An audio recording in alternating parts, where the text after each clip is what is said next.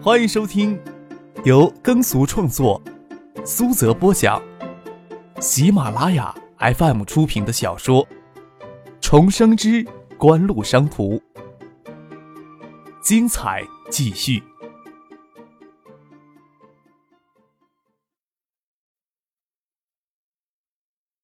第七百七十五集。张可站起来，伸伸懒腰，说道：“太熟悉了，没有普通歌迷的神秘感。听他的歌呀，真是缺少了一种距离的感觉。你看看令小燕、林冰，今天晚上就抢着跟戴尔飙歌，我也没觉得他们唱歌有多差劲呢。戴尔姐其实蛮可怜的，一举一动都在狗仔队的注目之下，被当成公众情人，还要保持青春玉女的形象。”唐静又翻了过来，趴在柔软的被褥上，臀部微撅着。露出雪白的肌肤，她的长腿搁在海蓝色一样的被褥上，灯光落在上面，格外的诱人。她看着张克要过来摸她的臀部，又笑着滚到床的另一边跟张克说话。孙伯伯办酒说戴尔做干女儿，你真的不出席吗？我给拍到一次还不够呀。张克坐到窗沿上，唐信滚过来，头枕着他的大腿，他抚摸着唐信嫩滑的脸颊。用那手指肚逗他长长的睫毛。你呀，跟盛夏过去玩就行了。这种酒席啊，是办给外面人看的，还会特意的邀请狗仔队出场呢。张克不仅不会出席酒席，还特意让傅俊将他在香港出行的车都换掉，闹出绯闻来，给狗仔队叮嘱，感觉可不好受。看来以蔚蓝私人名义在西澳洲购买的私人海岛决定是再正常不过的了。不是还要宣布对孙姐的公司注资吗？唐静问道：“以锦湖商事的名义注资，叶剑兵都不用出面，我去凑什么热闹呀？”张克笑着说道：“孙尚义是锦湖商事的联合总裁，负责锦湖商事向东南亚华商融资事务。世纪华银实质本来就是他们孙家的私人公司，左手腾右手，锦湖商事直接注资，直接将世纪华银公司的背景公开化。”见唐静眼珠子乱转，问道：“是不是觉得呀，闹出这么点事儿来？”就得对尊姐的公司注资，有些小题大做了。没有啊。唐静仰着头朝张可娇憨的笑了笑。我不明白的，你要教我的。不单单是注资呀，还要大举踏进香港演艺娱乐界。今天背后指使动手脚的人，难道真不知道世纪华银背后站着孙家，站着锦湖吗？张克摸着唐静的脸颊，解释道。但是他们还是抖着胆子动手动脚的，无非是因为锦湖商事总部虽然设在香港，但是对香港的直接影响力太小了，背后的一些关联又不能摆开给他们来看。张可才不相信英王永业这些幕后财东知道世纪华英背后站着中央驻港联络办副主任叶振民之后，还有胆子使这些下三滥的手段。有些关系不能摊开到台面上来讲。另一方面，叶振民在香港的影响力也会随着他的离任而减弱。不可能长期维持在一个较高的水平上。嗯，唐静颇有感悟的点点头，说道：“对普通民众的影响力最大的还是演艺娱乐产业，除了香港之外，对其他地区影响力也大呀。”对呀，投资小，有利于锦湖商事在香港扩大影响力。最实际的用处呀，就是品牌渗透力。不说其他的，要是能将英皇娱乐旗下的大牌艺人都抢过来，让他们都使用咱们的手机。爱达手机在亚洲的销量至少能提高好几个点，电影、歌曲什么的都可以插软广告。在大家看烦电视、报纸上所刊登的广告之后，这种软广告的影响力将更大呀！切，一身的铜臭味。唐静撅了撅嘴，翻了个身，又不爱听张克在那里瞎吹。听起来好没劲啊！那你想听什么呀？张克笑着问。听男人背后的故事也比听这个强呀！唐静又滚到张克的大腿上，脸朝上看着张克的眼睛。呵，张克傻笑两声，拍了拍唐静的脸颊，说道：“脱衣服睡觉吧。”唐静滚进了被子里，不让张克钻进来。她身上就穿了一件睡裙，再脱就只剩下小内裤了。想必拖到这个程度，张克也是不会善罢甘休的。天下没有不透风的墙，国旗山事件更不可能不在演艺圈里流传。村上义、葛明玉夫妇收江黛儿做干女儿，姿态也是异常明显。谁要再对他使下三滥的手段，那就是不死不休的对抗。香港偏门势力玩邪门歪道再偏，也讲究一个不祸及家人的规矩。除此之外，国旗山事件虽然抓不到英王永业幕后财东的把柄，但廉政公署还是找其他借口邀请他们过去喝茶，警醒他们一下。在对媒体办公开的酒席上，孙尚义还代表锦湖商事宣布对世纪华英注资的计划。世纪华英不再是私人性质的经济演艺公司，追加的投资虽然很有限，但是代表锦湖商事通过对世纪华英的注资，正式踏入娱乐产业，还要宣布与内地的传媒企业合作，将内地传媒娱乐产业的资本引进世纪华音。受亚洲金融风暴的影响。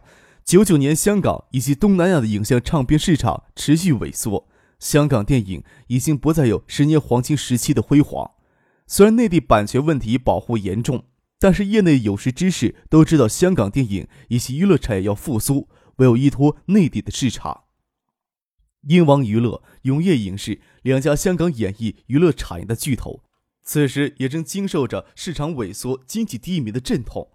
虽然国旗山事件抓不到他们的把柄，但是并不意味着锦湖商事不可以卡住他们进入内地市场脖子，让他们持续的阵痛下去。卡脖子最好的办法就是竞争入内地市场的渠道资源。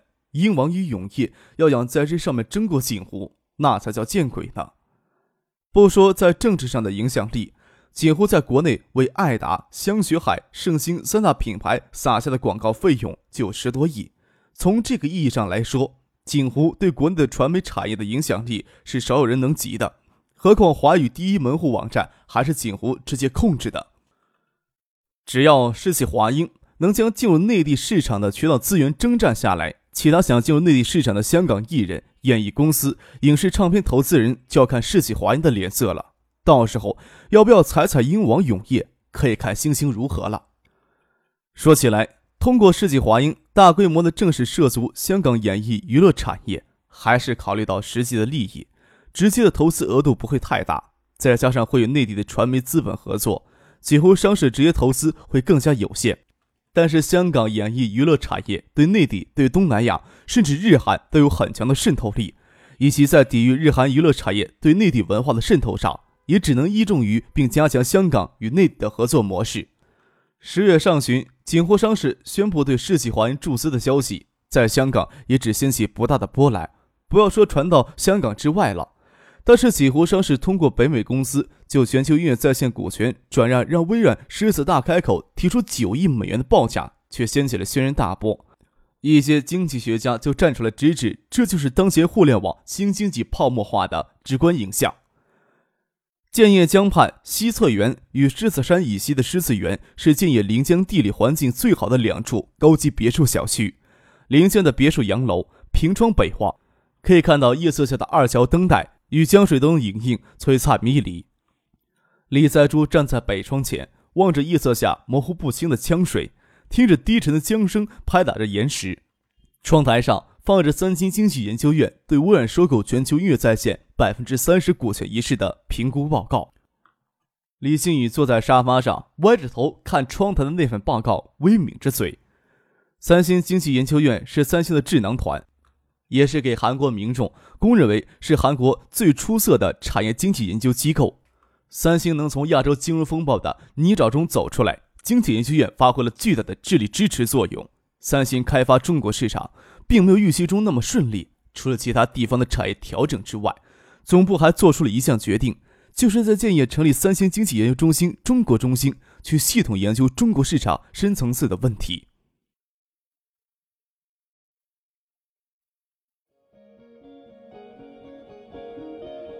您正在收听的是由喜马拉雅 FM 出品的《重生之官路商途》。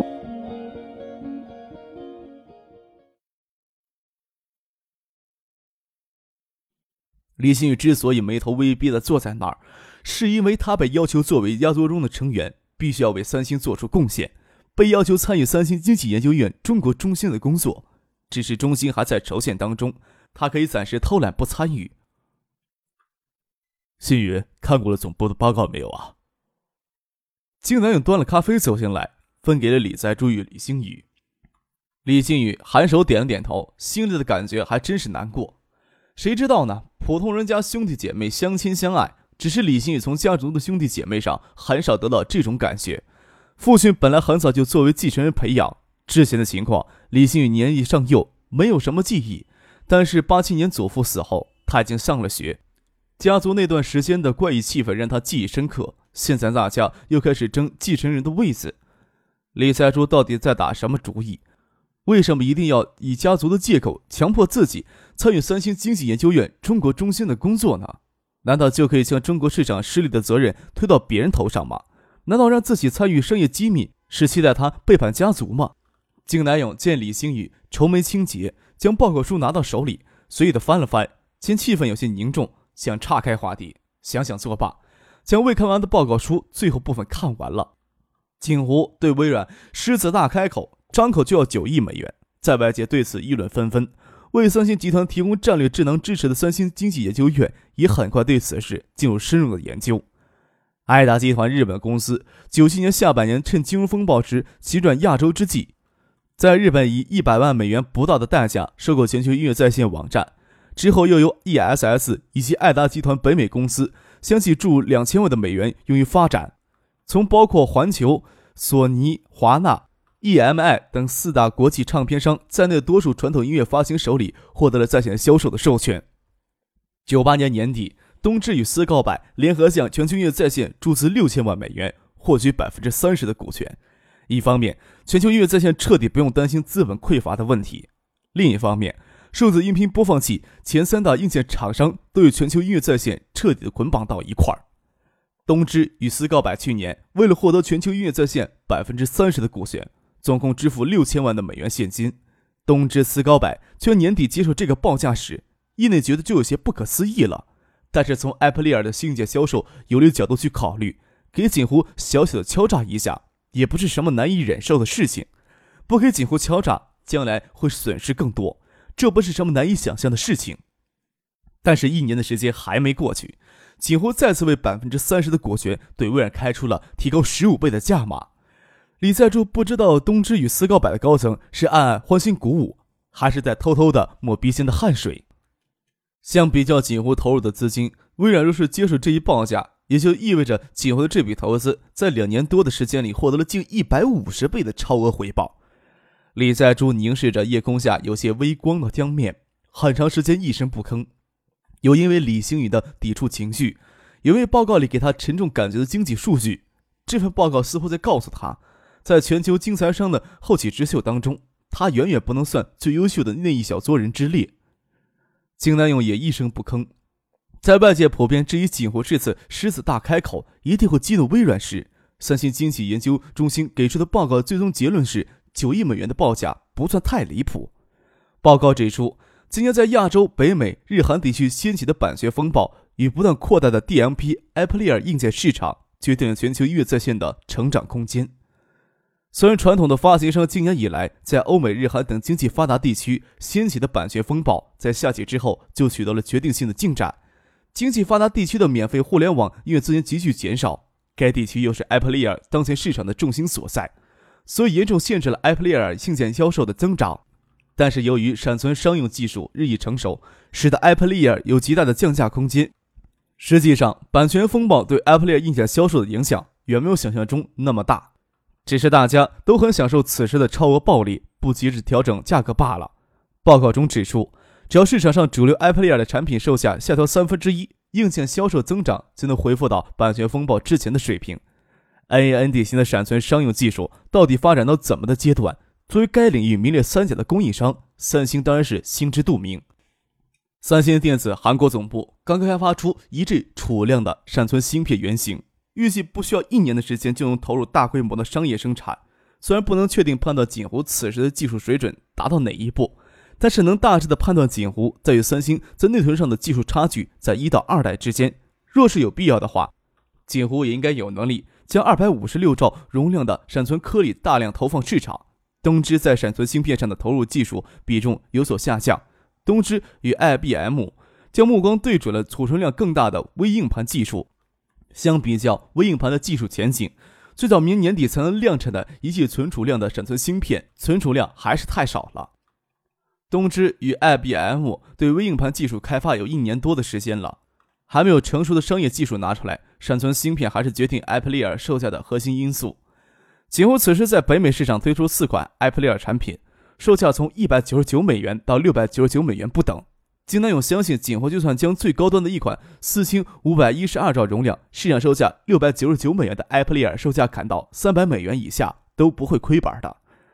报告指出，锦湖掌握相当的主动权，锦湖大幅调低在北美地区艾普利尔的售价，刺激硬件市场的快速增长，以牺牲硬件利润来促进全球音乐在线获得更大的成长空间，全球音乐在线的价值自然会水涨船高。包括三星电子在内。其他数字音频播放器硬件商当然不希望硬件售价会急剧下降，售价急剧下降所带来的市场增幅，在短时间内是无法抵御售价大幅下滑所带来的利益损失的。再说，锦湖与微软的交易还包括了艾普利尔产品技术的授权，也就意味着一旦锦湖与微软达成协议，艾普利尔硬件市场又挤出一个分食的巨鳄。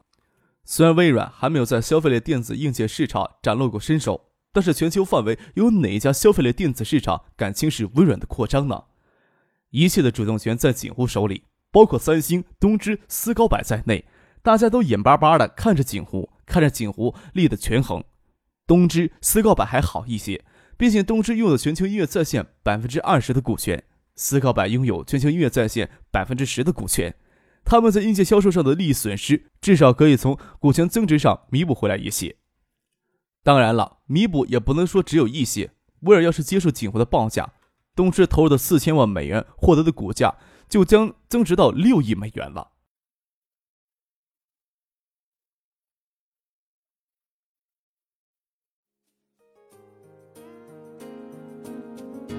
听众朋友，本集播讲完毕，感谢您的收听。